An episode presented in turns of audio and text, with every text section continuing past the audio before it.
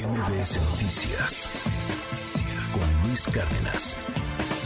Ya nos platicaba mi compañera Angélica Melín, que Movimiento Ciudadano pues fue desde un inicio el partido que en San Lázaro se opuso a esta reforma y me da mucho gusto saludar y le agradezco enormemente que nos tome la comunicación a la diputada Julieta Mejía, justo de Movimiento Ciudadano, diputada, muchas gracias. Muchísimas gracias, Sheila. Un gusto saludarte, un gusto saludar a todo el auditorio.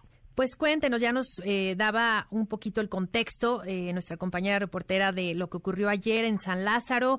¿Usted qué, qué prevé para hoy? ¿Cree que sí haya condiciones para que se pueda eh, pues ya tener esta iniciativa, esta ya dictaminación en la comisión? Nosotros esperamos que no haya las condiciones. Ha habido cuatro cancelaciones.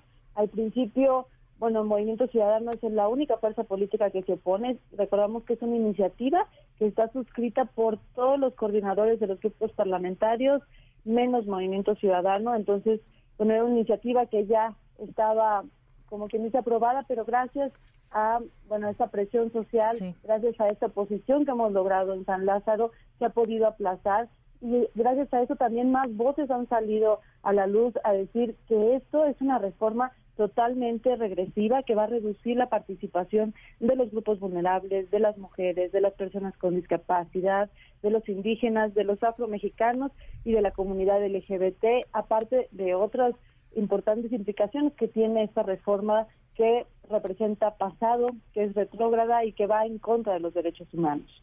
Así es, ya incluso hay voces que, que, dicen pues que prácticamente ya, ya se cayó esta, esta iniciativa. Habrá que ver qué ocurre hoy y, creo que es importante destacar los alcances, lo hemos estado platicando eh, por ahí, incluso también una, una diputada de Morena ayer en esta, en estas reuniones que, que estuvieron, digamos, intermitentes a lo largo de la tarde, decía que los medios hemos hablado demasiado del tema, pues de alguna forma pues no le gustó, ¿no? Que, se, estuviera, como usted bien dice, pues comentando ampliamente en, varios espacios y pues sí, alertando de los riesgos que implicaría eh, el tribunal, pues mucho más acotado a lo que tenemos hoy y que además de cara a un proceso electoral sumamente importante, obviamente, en este, en este año, en, el Estado de México, en, en Coahuila, pero además en la antesala del 2024.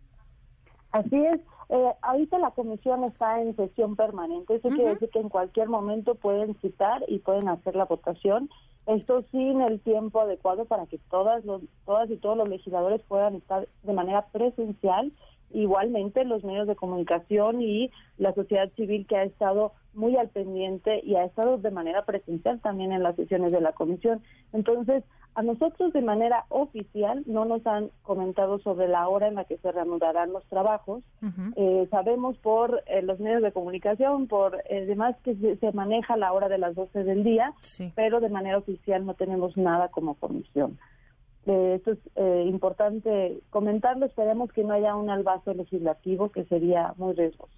Y, justo también, ¿no? Ayer una, una diputada de, Morena decía que pues sí tendrían que avisar con la antelación suficiente para que tuvieran tiempo de llegar, ¿no? Porque si algunos diputados eh, pues no están cerca, no están precisamente de manera presencial en, en San Lázaro, pues necesitan el tiempo suficiente para llegar, ¿no? Sí, precisamente, y bueno, esperamos que que no haya este albazo, que eh, las decisiones se tomen en la, en la Comisión de Puntos Constitucionales, que es la, el órgano adecuado, pero bueno, desgraciadamente se han estado tomando eh, y aplazando en otros, en otros índoles.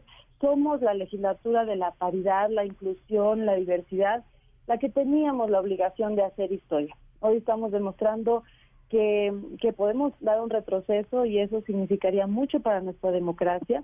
Eh, y bueno, seguir tenemos la obligación de seguir avanzando hacia los derechos y no a retroceder. Hoy tenemos muchas y muchos representantes de las minorías y esto es gracias al trabajo del tribunal, gracias al trabajo que se ha hecho y bueno, también eh, decir que, bueno, quieren cambiar las reglas para mantenerse en el poder y eso no lo podemos permitir y creo que la sociedad civil, los medios de comunicación han hecho un gran trabajo para comunicarlo. Se pretendía que aprovechar la Semana Santa para que quedara esto, eh, no saliera tanto a la luz, pero gracias a, esta, a este, aplazamiento que se ha dado en la comisión, ha salido más a la luz, se han sumado muchas voces de lo riesgoso que es para nuestra democracia y el retroceso que representa. Así es, y pues eh, justo por eso es que se han estado sumando y sumando pues más legisladores, ¿no? En contra de, de esta iniciativa, incluso hay que decirlo, legisladores de Morena. Sí, ayer estuvieron en la comisión eh, varias varios representantes de grupos afro, afromexicanos, estuvo la diputada Salma Luébano de, de la comunidad LGBTIQ+, estuvo la presidenta de la Comisión de Grupos Indígenas, representantes con discapacidad. Entonces es muy importante que hoy ya en Morena tampoco hay un consenso, entonces va a ser muy difícil y muy riesgoso. Eh, no es momento, como decía, para una reforma electoral, se pone en riesgo la estabilidad social también, eh, no, son, no son los tiempos para esto. Eh, el tribunal ya no podrá intervenir en los procesos para seleccionar las dirigencias de los partidos políticos y algo muy importante también es que en la Constitución dice que las resoluciones del tribunal son inatacables y eso es lo que quieren quitar también de la Constitución, esta palabra de inatacables para que ahora las resoluciones del tribunal pues sean prácticamente de chocolate y estén eh, y no sean vinculantes, no haya sanciones y los partidos políticos pues puedan mantenerse en el poder y puedan tener las reglas más a su favor.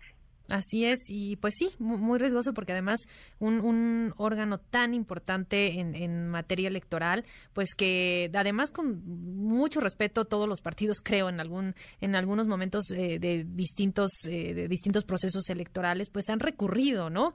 A, a este instituto, a este tribunal, perdón, pues para dirimir la, las diferencias que tienen, eh, en, incluso internas, ¿no? En los partidos que también este era un punto a debatir eh, y en el caso específico, por ejemplo, de, de Morena, no, no, la, la, idea es que no tuviera intervención en, en sus procesos internos, pero finalmente, pues el tribunal era quien bueno, es, ¿no? Y ojalá que así siga, es quien tiene eh, la batuta y es quien tiene la última palabra.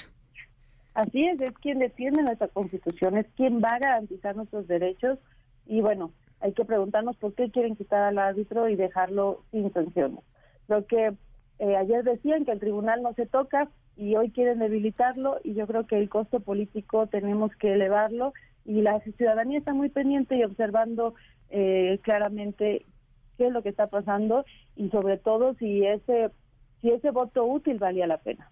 Así es, pues vamos a estar hoy, por supuesto, muy al pendiente de lo que ocurra eh, en esta reunión. Ojalá que, que puedan tener todos eh, los legisladores el tiempo suficiente para llegar en el momento que, que así los llamen. Y, por supuesto, seguimos en comunicación. Le agradezco mucho, por lo pronto, estos minutos para MBS Noticias, diputada Julieta Mejía de Movimiento Ciudadano.